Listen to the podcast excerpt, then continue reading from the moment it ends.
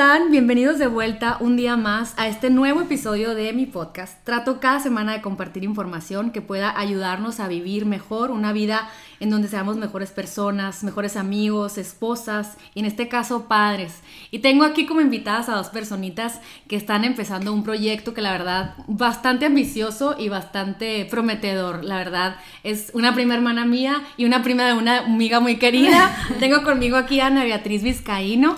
Ella es psicóloga y está terminando una maestría en educación y es coordinadora de preescolar en el, en el irlandés, de aquí Hermosillo. Y a mi prima, la más sabia de todas, que no deja de estudiar y de leer, es una ratón de biblioteca, que se llama Lorena Valenzuela. Es, psicóloga, coordinadora secundaria y prepa. Ni les queda porque son unas pirrunguitas así chiquitas que, que, tienen en su, en su, a su cargo, la verdad, una gran responsabilidad. Y yo creo que te hace madurar ver tantos y tantos niños a lo largo de, de los días, ¿no? y, y y la verdad, eh, eh, yo, yo las admiro mucho porque creo que descubrieron su pasión al estar en tanta convivencia con los niños. Platícame un poquito, a ver, platícame, este, Ana Beatriz, un poquito de cómo empezó tu interés por, por, por muchos temas. Para empezar, platícame mejor de Proyecto P. Eh, bueno, pues Proyecto P surge, Lore y yo trabajamos juntas en esta parte de la educación y desde siempre compartíamos mucho como ideas en cosas que queríamos ver diferentes, cosas que no nos gustaban o que queríamos cambiar o que nos apasionaban de la educación y como que hicimos mucho clic en esas pláticas, esos sueños, esas pasiones de, pues con la vocación de la educación, ¿no? Entonces de ahí empezó y, y en esta cuarentena como que decidimos atrevernos a crear un espacio en donde pudiéramos compartir todo eso que aprendemos, leemos, estudiamos, eh, todo porque, ¿verdad? Todo el día estamos, lee esto, ve este video, te comparto este artículo siempre. Entonces dijimos, bueno, hay que aprovechar eh, este momento para poder compartir como toda esa información que no se quede nomás en nosotras. Y realmente si queremos que tenga un impacto, pues tiene que salir de aquí. Y de ahí surgió Proyecto P, que de inicio pues es un espacio como de reflexión en donde lo que queremos es como pues generar esta reflexión sobre la educación para poder literalmente transformarla y que realmente sea como lo que los niños necesitan para poder como enfrentar su futuro. Para poder crecer y para poder, ¿no? La verdad yo eh, por años a Lorenia que, que, ha estado eh, en, este, en este mundo de estar observando los comportamientos de los niños, los comportamientos de los padres, cómo empieza, cómo empieza una maestra, la verdad es que a leernos a nosotros como padres eh, y ver qué es lo que podríamos mejorar para mejorarlos a ellos. Y yo le hablaba a Lorenia de que Lorenia, no, no sé si se acuerdan, le he platicado en varios podcasts al principio, yo tenía mucho problemas, se pueden decir, con, con, mi mayor, el Carlitos, ¿no? En donde yo no entendía cómo, cómo ayudarlo, ¿no? O sea, no entendía qué estaba haciendo mal el niño, para empezar. O sea, era como, ¿por qué este niño no, no se porta bien? ¿Por qué este niño no es un buen niño? Y platícame, ¿qué me decías, Lorena? Como que yo, yo te decía, eh, ¿qué hago, no? ¿Qué hago con él? Y tú me decías, es que a lo mejor no encaja ahí. Y fue la primera vez que como que me hizo clic y decir, sí es cierto, o sea, cómo hemos, el sistema, el mundo ha, hecho ciertos, eh, ciertos eh, cajas, ciertas cajas en donde aquí deben de caber todos, en este salón tienen que caber todos, y mi niño terminaba rápido y se ponía a pajarear, y, y, tenías que darles retos y no, no se los daban, y, y la Lorena me dijo, oye, es que no, no todo es para todos. Y si nos ponemos a pensar en nosotras, no todas las películas son para todos, no toda la ropa es para todos, no todos los maridos son para todas, o sea, no, no compartimos. Entonces cuéntame, ¿qué, ¿qué, pensabas en ese momento? Porque fue hace muchos años y la verdad, ahí tú, yo, yo veía que empezabas con esta madurez de de aprender muchas formas y opiniones y visiones de diferentes libros, de diferentes cursos a los que iban y, y, ibas madurando como tu manera de ver cómo era posible vivir mejor el educar a nuestros hijos sin sufrir tanto. Y yo lloraba por las esquinas. Pues mira, así como tú ahorita dijiste, eh, eh, en esa responsabilidad eh, que, que, teníamos y desde el, porque puede ser el puesto de lo mejor de una coordinación o el día uno que estás con niños, yo me acuerdo perfecto del primer día que llegué en ese salón, porque aparte era para cubrir a, a, mi prima, a la cara, ah, entonces... Ah, sí, el apoyo a mi hermana, es cierto. Yo no tenía idea, yo llevé mi currículum así a, a, a la escuela y dije, pues a ver qué pasa. Y en eso eh, me da la oportunidad de estar así como en un salón enfrente de 15 niños de 3 años. Como si, ah. todavía me acuerdo que, todavía me acuerdo de ese momento y siento que todavía así se me pone la piel chinita de acordarme de, de, de ese momento de, de tener la oportunidad de estar ahí enfrente de 13 niños, 15 niños y de verlos a todos y todos eran diferentes. Entonces, como tú dices, creo que el tiempo, el ver diferentes papás y que así como decir diferentes papás, diferentes niños, diferentes familias, y entonces como que empiezas a pensar y dices, a ver, si todas las personas somos diferentes, súmale ahora cada familia, porque cuando, cuando se unen dos personas y que ellas en sí ya son diferentes. ¿Qué número de hijo eres? O sea. Que todo influye, entonces siento que desde ahí vas viendo que que nada es igual para todos, que todo, que, que, que, al final los que, los que estamos educando, ya sea como papás o como maestros, tenemos que partir de que cada niño es diferente y que tiene diferente, diferente mamá, diferente papá, que come diferente, que se despierta a horas diferentes, que se duerme a horas diferentes. sueños, simplemente. Todo, la, la, experiencia de vida. Eh, pues lo está haciendo eso que es y entonces creo que todos y, y, y, algo que nos hizo eh, querer aventarnos en este proyecto fue el cuestionar la manera en la que fuimos educados. No, no, solamente en la escuela, sino también por nuestros papás. Sí, claro, por supuesto. entonces, Eh, al final creo que como papás, digo, hay muchísimas maneras de ver la educación, porque ahorita cada vez más podemos ver eh, y, y, y, estamos más conectados y podemos ver que sí hay papás que deciden educar de forma diferente, que a lo mejor dicen eh, algo que para nosotros es tan diferente ahorita como educar en la casa o que, que, estén en la casa, que la escuela la lleven en la casa, a lo mejor para otra familia en el mundo. Eh, ya es muy normal. Él decidió educar en la casa. Entonces, eh, hay otros que deciden educar en la naturaleza, otros que deciden eh, escoger escuelas donde van eh, la mitad de la semana y la otra mitad están en la casa. Montessori y así, claro. Entonces, al final, al ver que no solamente hay una manera de educar como papás o como escuela, te das cuenta que, que el niño tiene muchísimas posibilidades y que a lo mejor no vamos a ser creo que, que es, es, muy raro encontrarnos también como a esa, a, esa persona que está haciendo, que, que, va a ser disruptiva y va a decir, yo voy a buscar esto diferente porque también nos da miedo. Sí, por rebeldía, pues, claro. Es, es que eso, eso, es otra cosa. O sea, una cosa es ver las habilidades de una persona y decir, creo que mi hija tiene habilidades artísticas, creo que eh, musicales, o sea, que cómo se lo fomento, en vez de decirle, a ver, siéntate a hacer las matemáticas y, hacer, y hacer sentir mal y la, la autoestima de un niño toda la vida cuando no es así. Y me encanta que el proyecto, este proyecto, que, que, que, haya gente como ustedes que nos ayuden a nosotros a educarnos. Y yo platicaba con, con ellas eh, eh, al principio, decía, ¿cómo le ponemos? Y me encantó que dice como crece para que crezcan ellos. O sea, si, si, si, hay, si hay personas, como zapatero a sus zapatos, si hay personas que tienen esta pasión de, de, tener esta misión, de educarnos a nosotras como mamás, de que existen otras posibilidades, siento que va a ser un win-win para nuestros hijos, ¿por qué no? Crezco yo para madurar, saber que mis hijos no van a caber en la, en la expectativa que yo tengo, pero que puede ser diferente, yo tengo que buscar su desarrollo a sus habilidades emocionales y, talentos, ya sabes.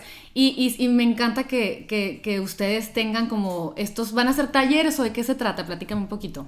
Sí, o sea, nuestro enfoque es, eh, ahorita empezamos, nosotros le llamamos experiencias, porque justo queremos que eso sean como, una experiencia es algo que puede llegar a transformar tu cerebro. Entonces, eh, queremos experiencias para papás, donde les compartamos información de distintos tipos, para maestros, para niños, también queremos como eh, tener espacios para que los niños desarrollen habilidades. Y justo ahorita lo que hablabas, pues nosotros tenemos muy claro como... Hay, hay, hay como muchas investigaciones que dicen que los niños que ahorita están estudiando la primaria dos tercios de esos niños van a trabajar en cosas que todavía no existen. Entonces, eso es, me puse sí.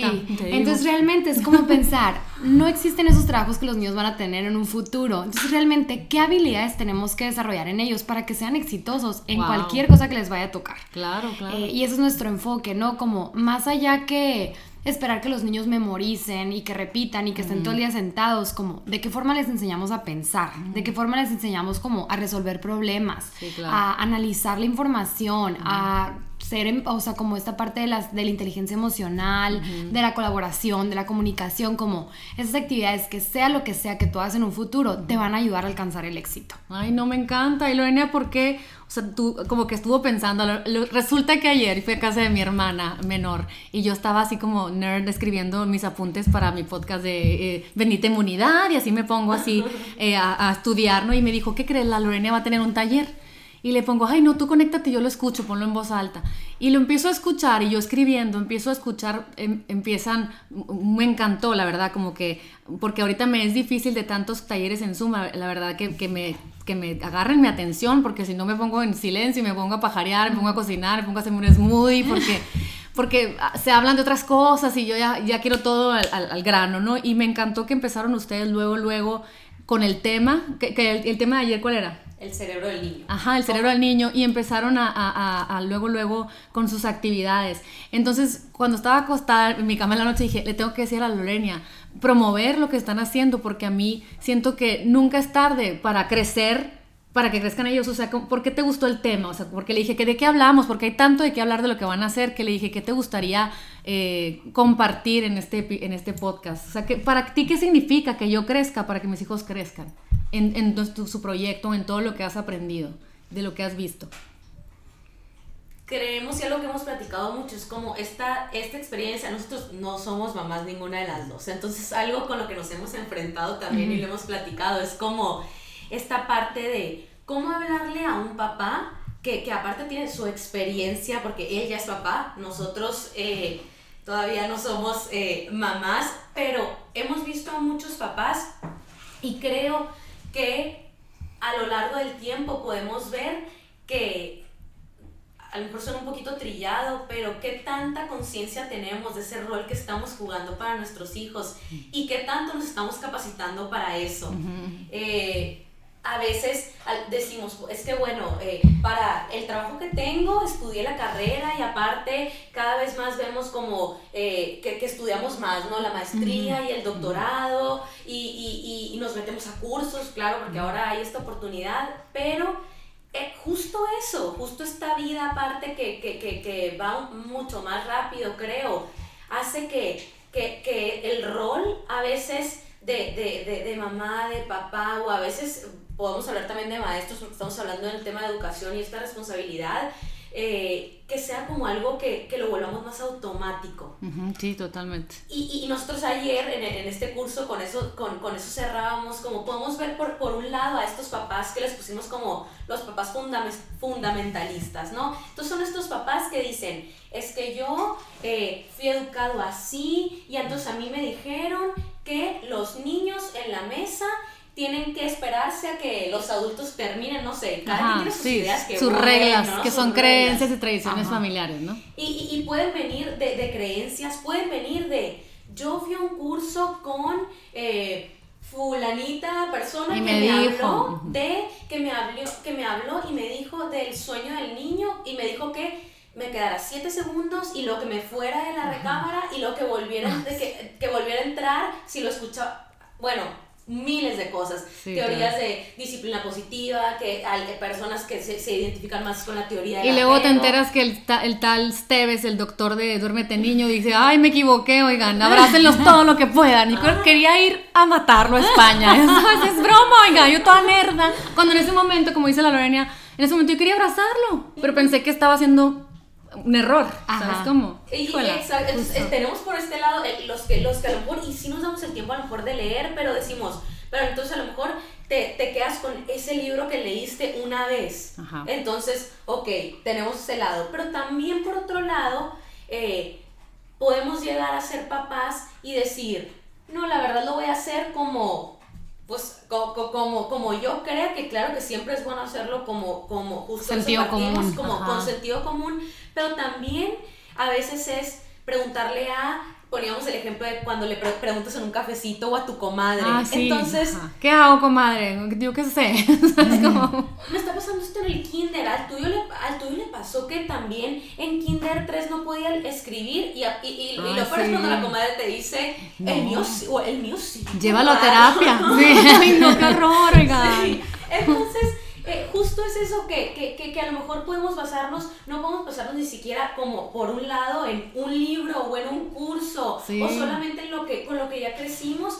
Y también decir, es que no voy a preguntar, no voy a leer, Ajá, claro. no, porque también hay como, co- como creo que también eh, hay como una creencia de que las mamás no tenemos tiempo para eso, ¿no? Sí, como que a claro. veces te encuentras Sí, con claro. que, eh, porque era una duda que teníamos, a ver, si hacemos un curso de algo que a nosotros no, nos interesa mucho que sepan las mamás, que es el cerebro del niño. claro, que lo conozcamos. ¿Crees, que a ellas les interese? Porque a lo mejor ellas dicen, no tengo tiempo para que me, me, me, me, estén platicando, a mí dime las herramientas, pero es como el valor del, de, y, y, cuando te escuchaba en un podcast tú lo decías, el valor que tiene el saber, el conocimiento. Knowledge is power, sí. Y justo, o sea, como lo que decimos la Lore y yo, como no te vamos a decir qué está correcto y qué está incorrecto, qué es mejor, qué es peor. Solamente te vamos a comunicar como qué está pasando en el cerebro del niño ante ciertas situaciones, ¿no? Como qué pasa con el niño. Ajá, como qué está pasando con, en el cerebro del niño. Y hablamos del cerebro porque el cerebro determina qué sientes, qué emociones tienes, cómo te comportas, ¿no? Pero literalmente qué pasa en el cerebro del niño cuando lo castigas o cuando le hablas con empatía o cuando le hablas con colaboración, ah, o sea, como qué impacto tiene y cómo, eso cómo ese impacto puede determinar la forma en la que ese niño puede enfrentar el mundo después. Sí, totalmente. Y me encanta que digas eso. Y, y, lo platicaba con la Lorena en la mañana que, que, que, le, que, le, platicaba de hacer el podcast. Que me dice, es como cuando tú dices, o sea, claro que puedes vivir la vida de aquí a los 70 años como sea. O sea, una mamá puede decir, ay, ya. O sea, no se puede, no se puede. Va a estar bien, aquí estamos nosotros. Y yo le quiero decir, pues sí, igual con la comida, o sea, ay, ahí está, ahí está, y, no comió tan sano, no comió superfoods, pues sí, pero podríamos mejorar la calidad de esos 70 años, los achaques que tuvo, los dolores de cabeza, los resfriados, el dolor, la depresión, la ansiedad, ¿no? Igual yo creo que con ustedes es con la educación, o sea, sí, sí, cierto, o sea, eh, una mamá puede decir porque, porque es, a lo mejor como mamás tenemos tanto en nuestro plato que decimos, ay, no, ya, como sea, como pueda, lo voy a hacer, pero si tenemos la posibilidad de tener herramientas para hacerlo diferente y cambiar la dinámica, la energía del hogar, eh, la autoestima de nuestros hijos, porque ahorita platicamos al principio, o sea, determina todas las relaciones del futuro, cómo, cómo nos relacionamos con ellos. O sea, ¿qué me dicen de eso? A mí me trauma eso. O sea, eso de, de, de si no me pongo las pilas ahora que tenemos tantas herramientas, o sea, que hay un proyecto que puedes yo ayer que las escuchaba que decían, oigan, es que si tú no le anticipas al niño y le dices qué va a pasar, el niño va a decir, ¿por qué me estás regañando si ni me dijiste qué va a pasar? O sea, si no aprendemos estas cosas, que las escuchamos y es, ay, claro, tiene sentido, o sea, porque lo estoy castigando sin, sin, haberle dicho antes qué esperaba yo de él. Y su cerebro dice, mamá, pues que estoy haciendo mal, o sea, es lo que Dios me dio a entender y nunca nos sentamos a hablar con ellos de alimentación. ¿Cómo esperamos que se coman una ensalada? No, no, hablamos con ellos de estoy, estoy preocupada, mi amor, estoy angustiada, tengo miedo. Y el niño dice, mi mamá es histérica, no se acuerda de nosotros histérica. Y el momento que está grande dice, le saco la vuelta, me, causa ansiedad la gente que se enoja, la gente que me manda, la gente que me regaña. Entonces, a, mí se me hace padrísimo ahorita contar con todo eso. Sí. ¿No? Que justo pues, nosotros como adultos interpretamos el mundo a través del razonamiento, de las palabras y de las ideas complejas. Y los niños lo hacen a través del afecto y a través de las emociones. Entonces, desde ahí cambia todo. O sea, si realmente queremos ser, o sea, como conectar con los niños y entenderlos y entrar a su mundo, pues tenemos que cambiar la forma en la que lo estamos percibiendo. Y a lo mejor es como conectar más con el afecto, con las emociones. Y ahorita al principio nos preguntabas como que que aconsejábamos o algo así. Y ahí justo hemos platicado Lore y yo mucho de eso, como los niños la forma principal que tienen de aprendizaje es la observación y la imitación. Entonces, lo que tú como papá hagas, eh, el niño siempre está como registrando esas conductas e incorporándolas a su repertorio de respuestas. Entonces, si el niño, ayer lo platicamos en el taller, si el niño ve que su mamá se enoja y grita, el niño va a identificar que el grito es una respuesta correcta al enojo. ¿Me explico? Entonces, Y lo repiten, pues, ¿no? O sea, a mí, a mí, me, da, o sea, me da tristeza cuando de repente veo cómo me contestan los niños y yo digo, pues es que así le hablé hace ratito, o sea, ¿qué, qué espero? O sea, si empiezan a adoptar esos patrones de conducta inconscientes que son inconscientes en ellos, pero yo pudiendo cambiar las formas, pues. Pero, ¿qué me, ¿qué me dicen? O sea, ¿cómo educas a la mamá a decirle, oye, cálmate? O sea, ¿cómo me dices, cálmate, entrénate otra vez? A ser otra persona, porque yo tengo ya 38 años haciendo lo mismo de que, hey, cuidado, a ver qué pasó, Carlitos, no te dije que tuvieras cuidado. Y empiezan estos jaloneos de la antigüedad, en donde me, me, veo y digo, no, no, no, no, no, ya no se hace, no se usa gritar así, ¿sabes cómo? Eh, eh, ¿cómo, cómo, o sea, qué aconsejan para, para reprogramarnos? Creo que algo muy importante y, y que ahorita vemos también es como también pasa que ahorita en este mundo, porque antes no había, creo que nuestras mamás, nuestras abuelas, no era que, se, que, que, estando sentadas en su sala se encontraban en el periódico un curso que dijera, no, el curso de las emociones. No, claro. Te vamos a enseñar a que tu hijo no haga berrinches, ¿no? Todavía esto, así como, así como esto que nos llega casi que a, a nuestro, de verdad. Tan fácil. Tan fácilmente. Entonces, empezando desde ahí, pero eh, eh, principalmente la parte de tener acceso a todo esto, pero también por un lado podemos empezar a caer en, en decir, ok, voy a entrar a un taller y voy a entrar a un curso y por ejemplo podemos ver que todo va a partir desde nuestra parte emocional. Entonces, algo que también vemos es que entramos a un curso que se llama a lo mejor inteligencia emocional, que es el término ahorita más como que, que, que está de moda. Más familiar. ajá, que, que, que, estamos muy familiarizadas con él y decir, ok, voy a ir al curso de inteligencia emocional. Entonces, esta persona experta en inteligencia emocional me habla de su camino emocional y me habla también de las habilidades emocionales, ¿no? Entonces me dice, bueno, para, para, para tener inteligencia emocional tienes que conocerte y tienes que tener empatía.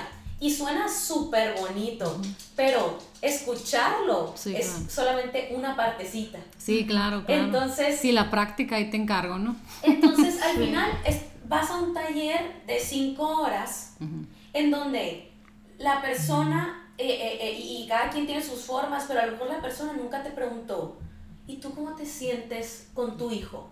¿O cómo crees que estás haciendo tu trabajo en tu día a día? Y entonces sigue siendo este espacio en donde tú escuchas, escuchas, escuchas y escuchas información. Y ya si nos vamos a la manera en la que eh, eh, a la educación como es, cómo nos educaban antes y esto es como, como es en las escuelas, que antes nos impartían conocimiento y nos decían y nos decían memorízate esto. Claro. Y entonces de repente se empezaron a dar cuenta que el hecho de que el maestro estuviera hablando ocho horas no significaba que el maestro, que el niño estuviera aprendiendo. Igual creo en los cursos o en, o en, estos, eh, a esto que, que, que las mamás tienen acceso. Entonces, me están hablando de disciplina y me están hablando de emociones, pero yo ya me volteé a ver, yo ya fui a, bueno, a, a, mí me encanta y, el hecho de que una mamá se pueda dar la oportunidad de ir a terapia y no por el hecho de, de, que haya alguna situación. Sí, es que los tiempos de nuestros papás eran, ¿cómo ir al, al psiquiatra o digo, psicólogo? ¿Estás loco o no estoy loco? ¿Sabes cómo? O sea, hoy un maestro me preguntaba, eh, Miss, eh, la ansiedad, ¿e-, ¿es una enfermedad? ¿Es una enfermedad o es un trastorno? Entonces yo, pues sí, sí es, sí es un trastorno y es una enfermedad, pero creo que no nos gusta llamarlo enfermedad las cuestiones de salud mental. Sí, claro, pero si hablamos de la mente, sí, la mente también se enferma, ¿no? Sí, por supuesto. Eh, al final, como, como, como, tú dices, era como esta creencia de que, de que teníamos que conectar con estas cosas eh, para, por cuando había algún problema, cuando la verdad es que no, eh, eh, realmente podemos darnos el tiempo de, de, de, conectar con nuestras emociones y, en, el, y, y el, en la manera en la que nosotros conectemos con nosotros, vamos a poder conectar con ellos. Nosotros ponemos mucho el ejemplo y hemos hablado mucho eh, de esto en nuestras redes, de cómo a veces nos quedamos con esas respuestas automáticas de ¿cómo te sientes? Bien, feliz. Hasta a veces nosotros, como a, a, los niños les decimos, estás feliz, ¿verdad? Y como que dices, no quiero que ni me digan ni triste ni enojada. Sí, nos tramamos, ¿no? Porque vamos al Nos estuviera mal. Y, y, y, yo ya estoy apurada y no me puedo detener a, que, a, a preguntarle y, que él y que él me platique que, o, que esté triste o que esté enojado. Entonces realmente nos vamos acostumbrando a estas respuestas del niño y también a lo que queremos, a, como queremos que él se encuentre, que es feliz. Sí, sí, a no hacerlo sentir culpables de las emociones que van, con las que van pasando, ¿no? O sea, a mí me, me, me llamó mucha atención ayer que estaban hablando las dos, este, cuando, cuando dijeron cierren los ojos, imagínense eh, cuáles eran sus emociones cuando iban a tener a su bebé. Y alguna vez yo había hecho este ejercicio, pero me impacta cuando vuelvo a repetirlo, o sea, porque te, o sea, me encanta que, ajá, es un taller donde escuchas mucha información, igual es muy difícil aplicarla, pero cuando haces ejercicios, como que haces, tomas ese tiempo, que te puede que hayan pasado 38 años de nunca tomarte el tiempo y decir, ¿cómo me sentía? Y, y, yo cerré los ojos, aunque no estaba en la, en la, plática como mi hermana en la laptop, pero cerré los ojos y dije, tenía mucho miedo, estaba muy angustiada, estaba muy agobiada porque querían entrar las abuelas cuando yo estaba pujando. Yo decía, no, estaba enojada, estaba uh -huh. angustiada, abrumada, este, estaba ansiosa, era porque ya tenía semanas diciendo, ¿qué va a pasar? Esta persona que me van a dar es... Eh, y si quiero ir al Oxxo, ¿sabes? O sea, quedo con él, o sea, ya para siempre tengo un pegoste, ¿qué es esto? Ya sabes, ansiedad, mucha ansiedad, y realmente sí es mi más ansioso, ¿no? Entonces, me encanta cuando tenemos la oportunidad de, de ir a un taller de proyecto P, ¿sabes? Como de decir, ya me caché y ya, y ya tienes hasta más compasión con el niño en vez de que te caiga gordo, porque es el más parecido a esas emociones tan obscuras tuyas, pues ya dices, oye, pobre, pues yo lo hice, o sea, ¿qué me tiene que enseñar al verlo? Que esas que esas emociones que yo siempre traigo constantemente cuando estoy así en esas situaciones, las puedo, puedo mejorarlas al verlo constantemente en él, ¿sabes cómo? O sea, y, eso me da mucha emoción porque yo me acuerdo que yo decía, si yo, y, ustedes dicen, me encantó que, que dijiste, Ana, que dijiste, que dices que, que, platican entre ustedes que se, han, que se han enfrentado con el problema que la gente pues dice, tú qué sabes si no tienes hijos. Yo quiero decirte, oye, gringamente, o sea, doctors are heal, o sea, no todos son healers y no todos los healers son doctores. ¿Me entiendes? O sea, hay gente que ustedes encontraron con ver niños todos los días, todos los días, ver cómo se comportaban y decir, ¿de dónde vienen? ¿Qué pasó? O sea, ¿cómo podemos ayudar al sistema educativo? A, florecer de otra manera, a ser más humano. Y un abuelo de nosotros, una mamá puede decir, ay, si siempre se hizo así, que andan con esos inventos, ¿no? Y yo quiero decirle a esas personas, si tenemos fe en que el mundo va a evolucionar en la tecnología, en la medicina, y, tenemos esperanza, la parte de esperanza del planeta, también tenemos fe en que el humano vio los errores, aprendió de ellos y, y podemos crear humanos más, más conscientes de sus emociones. cuando yo veo a Andrés que de repente ¿qué pasó Andrés? ¿Por qué esa cara? Y me dice, estoy enojado. ¿Qué no me dices que está bien estar enojado? y yo, ah, sí, sí es cierto, ok. Y me voy, o sea, ¿qué esperanzas que eso hubiera pasado en nuestros tiempos? Antes era, ¿por qué estás enojada? ¿Qué, qué, bárbaro. Si, si, aquí estás, estás en una casa, tienes todo que te hace falta y no se sentir culpable. Entonces cuando yo crezco y me enojo, me siento bruja, soy lo peor, soy una mala amiga, soy una mala persona y estás con estas emociones horribles, ¿sabes cómo? Y ahorita hablaste de algo eh, muy padre, ahorita mencionaste el error, el valor del error. Creo que nosotros no, no, no, crecimos ahora, ahora hay libros que nos hablan del valor del error, de equivocarnos. Y eso, y, el valor del error lo tenemos que llevar a nuestras casas y a, y a nuestras escuelas, en donde... Eh, cada vez más tenemos que, que hacer conciencia de, a ver, ¿qué me dice un 10? ¿O qué me dice que nunca, que, que, que, que una, que, que, la maestra me diga, todo está bien, no, no, no pasa nada? es, no, a veces hasta, hasta usamos términos de, eh, es perfecto. y, y, y, no, lo que quieres es, a ver, dime, porque todos tenemos algo en lo que tenemos que, que, que eh, nos vamos formando. Entonces, es casi que a lo mejor si nos dicen que es de 10 y es perfecto, como que dices, a ver, realmente hasta dices, lo conoce o que me diga para ver que tengo que trabajar, no solamente en la parte de, de la escuela, de las calificaciones, de las matemáticas y todo esto que vemos, pero también en sus emociones. A ver, quiero que me digas cómo se relaciona y que también a veces sus primeros años son los, los que se va a equivocar. y, y, preferible que se equivoque en la escuela, eh, en, en, la primaria, en la secundaria, en tu casa, porque al final cada... cada ya que vuela, pues goodbye, ¿no? Exacto, y, y a lo mejor o que le pasen las cosas, dices, eh, cerca de personas, sus hermanos, sus papás. Que lo aman, pues, o sea. Que lo aman y que le van a decir las cosas con mucho amor y lo van a abrazar y le van a decir, eh, yo te amo, eh, y ni, siquiera a pesar de esto, ¿no? Porque sin el 10, sin la perfección, sin nada, simplemente porque eres lo que eres, ¿no? ¿Y, y, cómo empezaron? A ver, platícame Ana, un poquito, cuando empezaste así a estar cerca de niños y ver cómo eran, eh, ver, ver, ver, el ambiente, o sea, ¿qué, ¿qué te movió para buscar qué herramientas, qué libros, o sea, qué cosas decías que leías y decías, wow, ¡Ah! o sea, podemos seguir cambiando y evolucionando, ¿no? Cuéntame. O sea, a mí realmente me encantan los niños de siempre. Siempre fue como mi vocación y desde que estaba chiquita yo quería ser maestra y desde que tuve la oportunidad de trabajar con niños me encanta. Y realmente creo que a, Lore y a mí lo que nos mueve es eso, o sea, son los niños y es poder como de verdad y lo hemos hecho muchos años como estudiar para ellos, para poder darles a ellos mejores experiencias, para poder darles a ellos mejores oportunidades, como es lo que nos mueve a nosotras. Eh, que, o sea, a mí me empezó es que realmente si nos, si nos metemos en este mundo de la educación, hay mucha gente que está haciendo esto en el mundo, o sea, como esto y podemos citar a mil autores. que, que, nos han impulsado, que nos han motivado a decir, oye, pues no somos las únicas que estamos como pensando en esto, o sea, realmente en el mundo hay mucha gente que está buscando como esta parte innovadora de la educación. eh, uno de los principales para mí, para Lore, es Ken Robinson, que acaba de fallecer hace muy poco, pero él habla mucho como algo que decías al principio. En la escuela se suele dar valor a ciertos aspectos específicos. Que salgas bien en matemáticas, que salgas bien en la lectura y en la escritura. Pero se margina y se deja de lado aspectos muy importantes como las artes, la creatividad. Entonces, ahí estamos esperando que todos los niños puedan encajar Sí, en ser buenos en matemáticas nomás. Y si no entras dentro de este cuadrito, pues ya no eres bueno y ya sí, no te claro. sacas el 10 y sí. ya creces con una idea equivocada de que no eres inteligente. Entonces, si el sistema educativo realmente le diera el mismo peso a todas las áreas o a como a la parte integral del ser humano, uh -huh. nadie creciera pensando que es tonto, que es incapaz o que claro. es menos inteligente, porque el que va a ser bueno para las artes, va a ser bueno para el fútbol, va a ser bueno para las ciencias, como es como Sí, o sea, el que desarrolló una app, el que desarrolló Netflix, o sea, Exacto. tenía que tener eh, cosa de diseño, ¿no? Uh -huh. de, de, networking, de gente, o sea, las habilidades como a mí, a mí me impacta todo eso. Y, y, entonces empezaste a salir estos libros y qué, y, y, y dijiste, como, quiero cambiarlo. O sea, ¿qué, qué empezaste, qué, hacer, sí, qué han hecho? O sea, ¿cuándo? Porque me encantó, o sea, yo que las oí dije, están súper preparadas, o sea, todos los temas, yo quería seguir apuntando, pero luego fue cuando todo pasó con nuestros hijos y ya no las seguimos escuchando.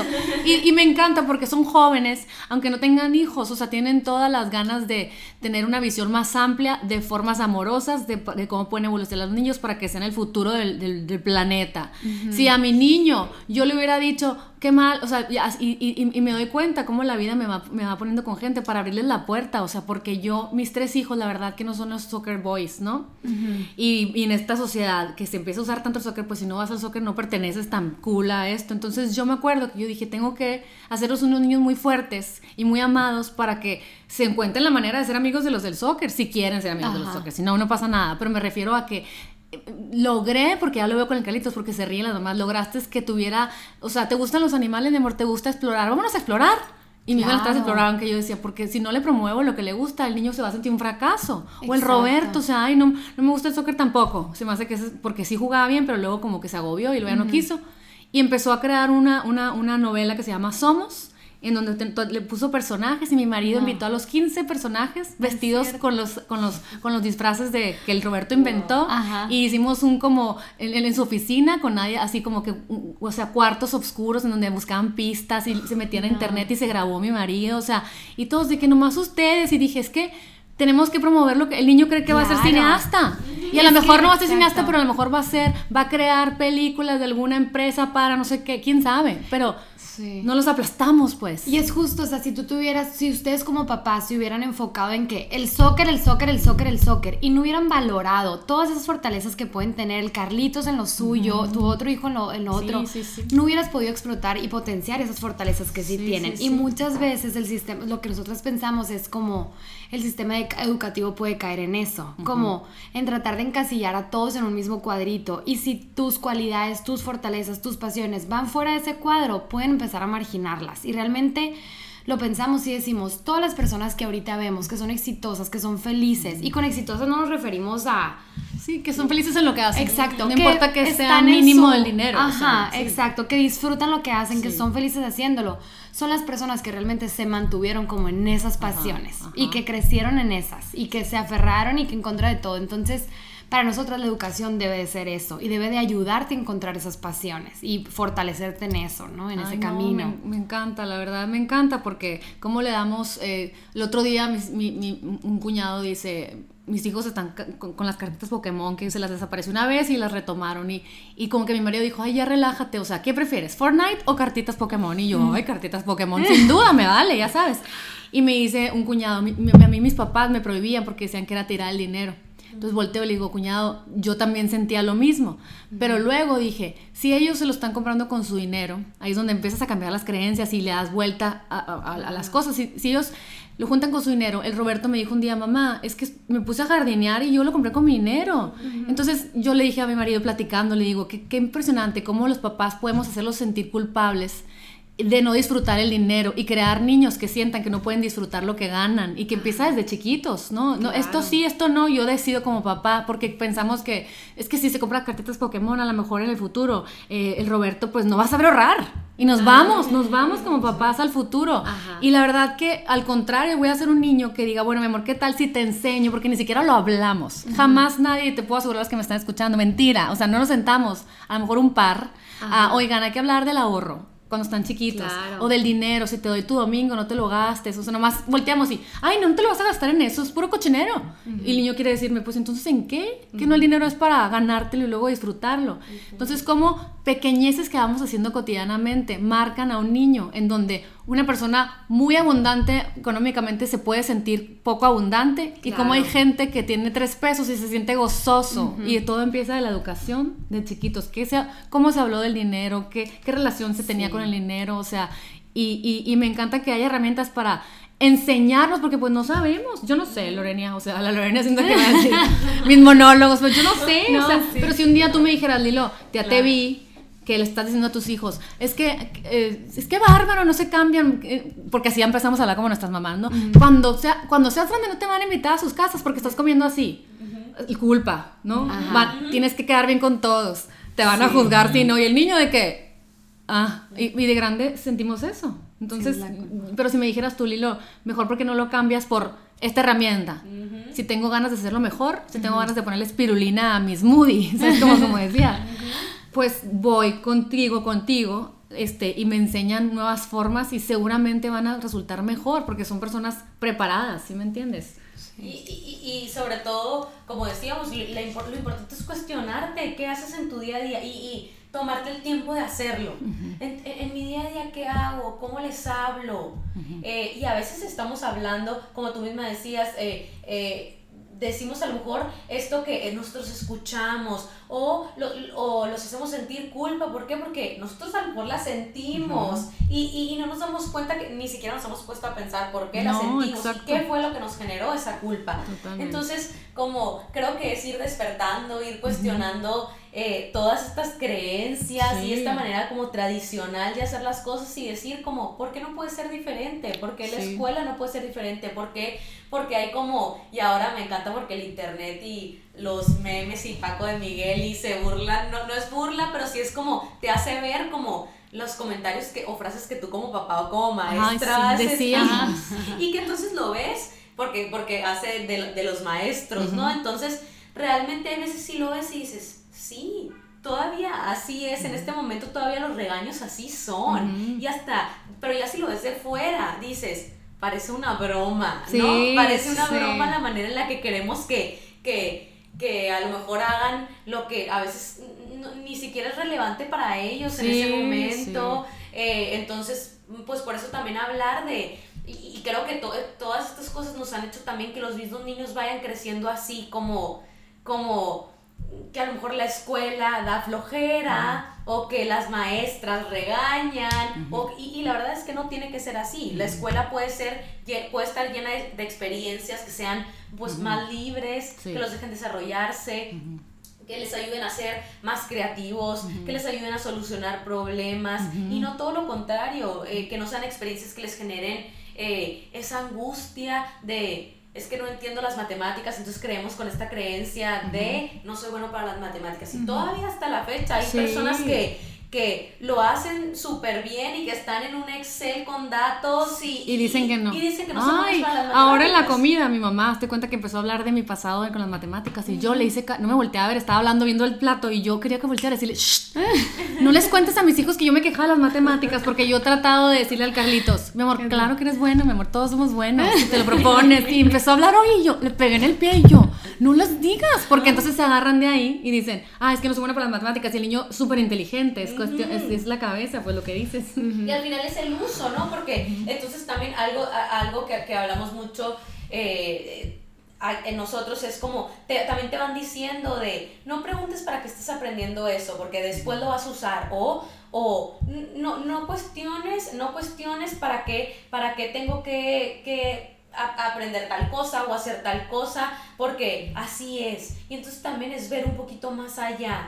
Eh, a ver, realmente esto yo sí le puedo explicar, eh, yo sí le puedo explicar que las matemáticas le sirven cuando él quiere jugar tal cosa o porque, Ah, claro. cuando, se, porque cuando está acomodando sus tarjetas de Pokémon, Ajá, claro. entonces, o porque, o porque puede organizarse para saber cuántas tarjetas va a poder comprar con lo que les damos. sí. Y entonces si lo hacemos como algo más Quitarle el estigma que tiene. de, de, de, de a futuro, porque entonces decíamos, a ver, entonces crecemos pensando que la educación es para, primero para poder entrar a la universidad que quieres y luego para tener el trabajo que quieres, cuando en realidad el aprendizaje es una experiencia ya me en encanta, sí. porque así lo aprendes mejor. Claro, y es que si, si no marginas los intereses del niño en el proceso educativo, el aprendizaje va a ser más significativo. O sea, Ajá.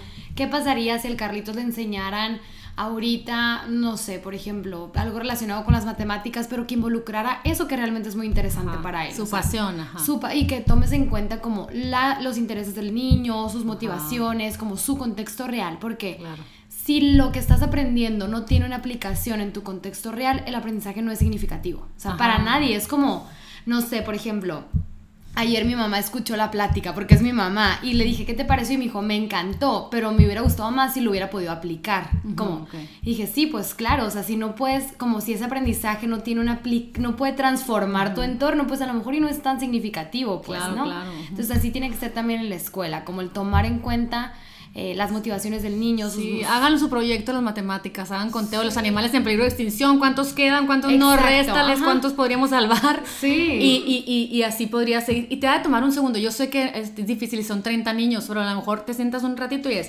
A Miguel le gustan los carros, a Panchito le gustan los Pokémon, a Panchito no sé qué, el soccer, cuántos juegos, o sea, y así el niño va a estar súper emocionado a hacer su tarea. Ajá. En vez de estar viendo algo que no le interesa, pues. Sí, yo siempre cuento este ejemplo, pero me acuerdo cuando era maestra en Kinder 3, que es cuando los niños empiezan a y escribir, y había un niño que no leía, no leía, no leía. Y le encantaba el fútbol. Entonces lo que empecé a hacer era imprimirle las noticias de Messi, del Barcelona, de todo. Y así se soltó leyendo, porque Ay, era algo que le interesaba. Entonces es como partir de eso, de conocer al Sí. niño y de querer realmente como tomar en cuenta su opinión. Sí, totalmente. Y así es como podemos ver cómo puede ir evolucionando las formas de relacionarnos con nuestros hijos, que las maestras nos enseñen, a nueva, que las maestras tengan ganas. que- o sea, que sean maestras que tengan una pasión, una misión, porque te das cuenta Sí. cuando realmente, yo me acuerdo que las maestras que, que puedo hacer un censo con mamás de la escuela, ¿qué maestras te- ti- tienen pasión? Te van a decir las maestras que eran, no te preocupes, va a estar bien. Sí. Es un niño que necesita más atención porque necesita más reto, es un niño que se- es noble pero necesita estructura. Y me acuerdo que me dijeron, o sea, léete el libro de, de Defiant Child. Y yo, ¿cómo? ¿Te cuenta? No- Nos diagnosticaron en el, en el Radis, en, en, en psiquiatría, como Positional Defiant Disorder. Y, y estuvo seis horas ahí y, y, y- y le, y le calificaban todo, ¿no? El, el que trató de agarrar el lápiz del maestro, el que, o sea, muchas cosas. Y yo decía, ¿qué hice mal? Pero fue un niño que me enseñó a, a darme cuenta que yo lo quería en, el- en la caja, yo lo quería que el- en el playdate, que no lo invitaban, no- por años no lo invitaban a playdates y yo decía, ay, qué feo, ya sabes, porque llegaba y, y quería escalar y quería estar afuera y quería, y no, quería, y no hacía caso, la verdad, yo decía, y, y luego nos vamos como, como humanos, o sea, ¿qué van a pensar los papás de mí? ¿no? Que porque a eso nos vamos, ¿no? O sea, de que el, el ego de, ¿qué van a pensar de mí? Que no soy buena mamá, que me vale. Y un día me senté con una amiga que, que, que, que estudiaba psicología y, era, y, y estudió un diplomado en España, no me acuerdo cuál, de, también de, para niños y así. Y me dijo, a ver, Liliana, existen estas herramientas. Y nos íbamos, yo lo he platicado, mi marido y yo al Barnes Nobles allá, mi inglés, mis niños me lo critican. Este, Barnes Nobles allá. Y hace cuenta que a una librería muy conocida en Estados Unidos. No con unas flashcards, literal. Wow. Así de que, a ver, Carlos, papá, si el Carlitos tira todos los libros que están ahí, ¿qué harías? Wow. Y te ponía, este, restitutiva, no sé qué, o sea, ni me acuerdo los nombres, pero me acuerdo que nos ayudó mucho porque fue, ¿lo regañas? O, o si, si ensució una pared, ¿lo haces que lo limpie todo? Pues no, haces que limpie una parte y luego ya no lo quieres perfecto, o sea, Ajá. todas esas cosas, si no me las dicen, yo no me entero. que hay claro. posibilidades, que hay posibilidades de caminarlo diferente. Porque a lo mejor en vez de estar en jaloneos, enojados, yo siempre decía, muchos problemas con los niños, ¿cómo ha de romper matrimonios? Porque la mamá llega. O sea, muy angustiada todo el día, ay, se portó fatal, me lo reportaron con la amargura de no encaja, no, no es un buen niño, y, y el papá cansado, que lo quieren que lo chipilen, y la mamá con este drama, pero no hay, o sea, es una nueva era en donde ya te pueden decir, oye, Liana, es que es un buen niño, y él percibe tu frustración de meterlo a la caja, y por supuesto que es una cadena de dolor Ajá. en la cual te pudieron haber dicho, a ver, ignóralo, hace esto, hace lo otro, observa que tiene, ha dormido bien, se duerme Sí. temprano, se levanta temprano, está bien comido, las necesidades básicas, o sea, el niño a lo mejor tiene algo, o sea, cosas que no las vemos como como civiles, que ustedes dicen, ay, Liliana está lista, o sea, ayer dices que se desveló a tal hora, o sea, Pues come ahí, fatal, o sea, no manches, ya sabes. Casi que a veces es mejor si te dijo, se durmió a las 3 de la mañana, eh, pero, y se levantó a las 6 y no pudimos desayunar y te lo llevan a la escuela y, no, si quieres que se quede, no, Ay, el sí. niño es que, sabes que el niño la va a pasar mal, pero porque, sabes que si tú como que te vas a tu, a, a- a adulto y dices, ¿cómo estaría yo? ¿Cómo estaría yo si, eh, si me hubiera desvelado, si luego tengo que ir a trabajar, si no desayuné? Y entonces no nos damos cuenta que podemos conectar con esa emoción con mucha empatía, como le decíamos ayer, de ponernos, de, de realmente pensar como el niño, pero el niño no piensa como el adulto, el niño... Y esperamos eh, que sí, qué impresión, ¿no? y eso y, y es, y es una tarea de, de- de saber entenderlo y, y a veces es, para los que tienen niños más chiquitos, es de verdad el niño no sabe hablar y tienes que aprender a saber cuándo siente eso y que a veces es, es- es difícil eh, explicarle eh, pensando que va a entender con lo que le estamos diciendo y a lo mejor no estamos conectando con él. Sí, claro. Sí, de hecho no, no siempre implica que sea más difícil, solamente yo pienso como, y tú lo sabes a lo mejor en temas de alimentación y así, todo cambio requiere un esfuerzo, ¿no? Eh, no significa que el empezar a incorporar esas herramientas como establecer límites, hablar con empatía, comunicación, sea más difícil. Requiere el mismo esfuerzo que todo cambio en tu vida, o sea, requiere, claro, paciencia, constancia, porque al principio el niño, pues, no va a entender el cambio y cómo, ayer me castigaste, pero ahora ya no me gri, como que, claro. que requiere mucha paciencia, mucha constancia, pero no tiene que ser más difícil. Incluso una vez que el niño se adapta a estas prácticas como positivas, eh, todo fluye mejor. O sea, ayer hablábamos de cinco herramientas que obviamente pues no vamos a ahondar en eso, pero ¿cuáles eran las cinco herramientas que compartíamos? Era, la primera era reforzar la conducta positiva. La segunda era buscar alternativas al castigo, como el castigo realmente es lo menos pedagógico y menos positivo Lo más que hay para un pues. niño. Ajá. Porque ¿qué Aparte la frase, te voy a castigar, ¿qué me vas a Sí, castigar? sí. Y aparte, ¿qué pasa en el cerebro del niño? Literalmente lo pone en modo, lo recibe como una amenaza. O sea, es como el cerebro primitivo cuando Sí. te sientes amenazado. Fight es lo mismo. Ajá, entonces te hablábamos de eso, reforzar lo positivo, buscar alternativas al castigo, establecer límites y hacerlos valer, que eso es como súper importante. Eh, hablar con empatía, conectar con empatía. Empatía, ¿qué sería? Bueno, ahorita me... Ah, no, El que sigue, plática así. hablar con empatía Promover y la comunicación. ajá, promover la comunicación. El de empatía me, me llama la atención porque es como ponerte al- en la emoción en el que está, pero ¿cómo Ajá. le haces? O sea, Sí, eso es- también decíamos ayer, como que lo que todo mundo entendemos es eso, ¿no? Ponerte en los zapatos del otro. Pero ¿cómo la empatía puede ser una práctica o una herramienta para la crianza de un niño? Eh, el simple hecho de que tú le digas, entiendo que estés triste porque no... cambiar el lenguaje. Ajá. Y decirle al niño que entiendes cómo se siente. En ese momento ayudas a que su cerebro, o sea, su cerebro emocional y su cerebro racional conecten. Sí, el pues. decirle, Carlitos, entiendo que estés triste porque, no sé, Sí, porque te quieres ver quitaron tu- ajá, porque te quitaron tus tarjetas del Pokémon, entiendo cómo te sientes. En automático el niño se siente como Acompañado. acompañado. Y aunque no le puedas dar una solución porque no puedes encontrar la tarjeta de Pokémon que, que, que Oye, si nosotros, que mi marido me diga, entiendo que andas, que- que crees que tus amigas no te hablaron, pero, pero, no, pero mira qué bonito el día, o sea, Ajá. ya te cambia el chip porque dices, estoy siendo comprendida, abrazada y pues ya, no Sí, pasó nada. O sea, y, te ayuda como a conectar con tu emoción y, o sea, el hablarle a un niño con empatía y ponerse en su lugar es realmente como, ah, bueno, no estoy solo en esto y hay alguien que me entiende y como que es normal sentir esta tristeza por tal cosa, ¿no? Como que validas la emoción en cierta forma, le ayudas al niño como... El niño no va a poder gestionar algo que no conoce. Si el niño no identifica sus emociones, difícilmente va a poder Sí. gestionarlas de forma correcta positiva, Sí, ¿no? Más sí, que sí. nada. Y tenemos la mala maña como humanos muchas veces que nos habla una amiga, un hijo, para, oye mamá, me pasa esto, y, y- y tenemos la mala maña de dirigir.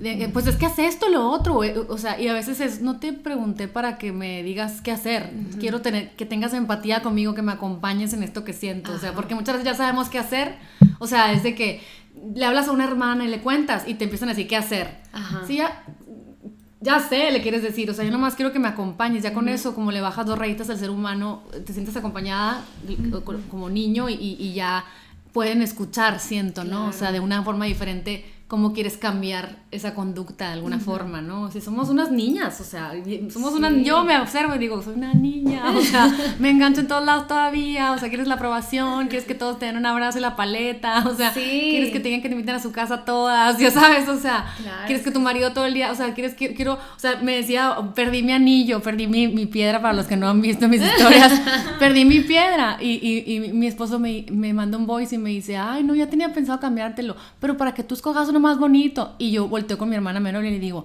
dile tú en secreto que me sorprenda. O sea, que queremos seguir con, la, con, la, con, la, fairy tale, el romanticismo. O sea, que somos unas niñas y nos comportamos como niñas con los niños. Entonces, si me enseñan a racionar, a racionalizar mis actitudes, para no eh, espejearme con mis hijos y no seguir estas mismas creencias tradicionales en donde este, no te van a invitar a tu casa si no te portas bien. Qué bárbaro, tienen la cama, nadie los va a querer ser sus amigos. O sea, en donde nomás cuando sean grandes y estén en un depa, van a sentir ansiedad cuando llegue la mamá o la novia o, repiten los patrones, ¿no? De, de sentirse que no son suficientes, cuando a lo mejor no, su virtud no era la organización, porque su cerebro no funciona organizadamente, pero a lo mejor su, pero era, pero ese niño a lo mejor era súper encantador, PR, todo el mundo lo quiere, todo el mundo confía en él, pero estamos con el sistema tradicional antiguo en donde no eres suficiente porque no haces esto, entonces ya no te valoras y no tienes la autoestima arriba, ¿sí o no? Sí, sí ¿qué, qué, qué, ¿Qué planes eh, ya para cerrar? Porque estamos, vamos a estar aquí horas con estos dos cerebros. Me, me, me, hace que quiero que sean mis terapeutas, oigan. Me hace que, fíjate, qué chistoso que muchas de estas, estas distinciones yo, yo las he escuchado y las he tratado de practicar en un ambiente como más alternativo ahí en San Diego, como que la gente más abierta a buscar cosas. Pero no, no cabe duda que luego vas pasando el tiempo y vuelves a lo, a lo, a lo primitivo, pues, ¿no? Ahorita que me dices, eh, habla con ellos de una manera diferente, ten empatía, yo quiero decir, lo del castigo, o sea, yo ahorita con el Carlitos es, vas a estar castigado, o sea, ni sé qué, entonces ya no me va a creer, o sea, entonces ya vuelvo a empezar a regarla, pues, Chihuahua, ya sabes, entonces ¿Qué, talleres que tienen planeados? ¿Qué tienen ganas de con, con qué quieren empezar? Mamás, hijos, niños, o sea, o los tres, pues, pero, pero así denme un resumencito más o menos. Para emocionarlas, oigan, para que la busquen en sus redes, que ahorita se las voy a compartir ahí en todo lo que subamos, porque vale la pena eh, darte el tiempo de crecer vale la pena yo misma de retomar a mis hijos, a lo mejor ando para todos lados ayudando a sanar a todo el mundo y me olvido de cosas básicas, en donde el, tiempo, el tiempo pasa tan rápido que luego nos, nos podemos arrepentir, ¿no? De no echarle ese plus. Sí, sobre todo aprovechar como, digo, todas las etapas de nuestro desarrollo son importantes, ¿no? Pero hablamos mucho como de qué está pasando en el niño en, de los 0 a los 6 años, que es la etapa como donde realmente puede absorber, así como dicen, de que absorbe todo como una esponja, pues realmente sí está formando las conexiones que nosotros lo vemos como en una construcción de una casa. De los 0 a los 6 años es como poner los andamios. Y de esos ah, andamios depende la forma en la que ese niño va a enfrentar y va a interpretar el mundo. Y tú decides si quieres que lo vea desde un mundo, pensando que el mundo es un lugar seguro, donde su opinión importa, donde se siente valorado, donde lo que dice es importante. O si quieres que lo perciba desde un lugar como... De miedo. Amenazas, miedo, riesgos. Ay, Andrés, ya la regué, ya tienes siete. Todavía estás a tiempo. Qué bueno que no se van a borrar los Spotify. Nuerita, el futuro. lo intenté. Y tenemos pensado, pues el que dimos, el que estamos dando ahorita es el de el cerebro del niño de los 0 a los 6 años. Me encanta. Y de ahí queremos dar eh, uno enfocado, hablamos mucho del equilibrio, ¿no? De la parte de, queremos dar uno enfocado en el cerebro emocional y otro enfocado en el cerebro intelectual del niño. Ay, qué padre. Eso es para papás. Y en noviembre tenemos pensado empezar ya un poquito con, con niños, ¿no? Con experiencias. Ay, no, qué padre Ajá, así lo tenemos enfocado en habilidades, no, no, no es una escuela, no queremos como esa parte. Es divertido. ajá, y, y, más que divertido, como realmente enfocado en las habilidades que los niños necesitan de forma lúdica, de forma entretenida, proyectos, sus intereses, todo esto.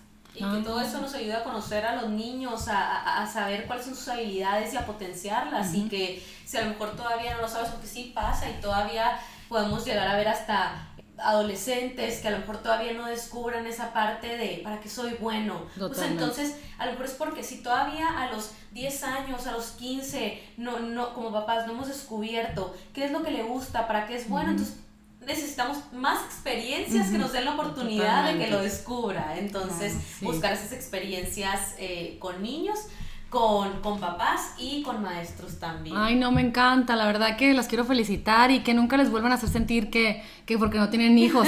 Oigan, un padre no tiene esposo y la esposa y la verdad es que te da consejos porque el padre tiene mucha, mucha, mucho knowledge, mucho conocimiento, mucha, mucha fe, mucha espiritualidad, o sea, en donde te puede dirigir hacia las herramientas que necesitas para ser una buena esposa, ¿sabes cómo?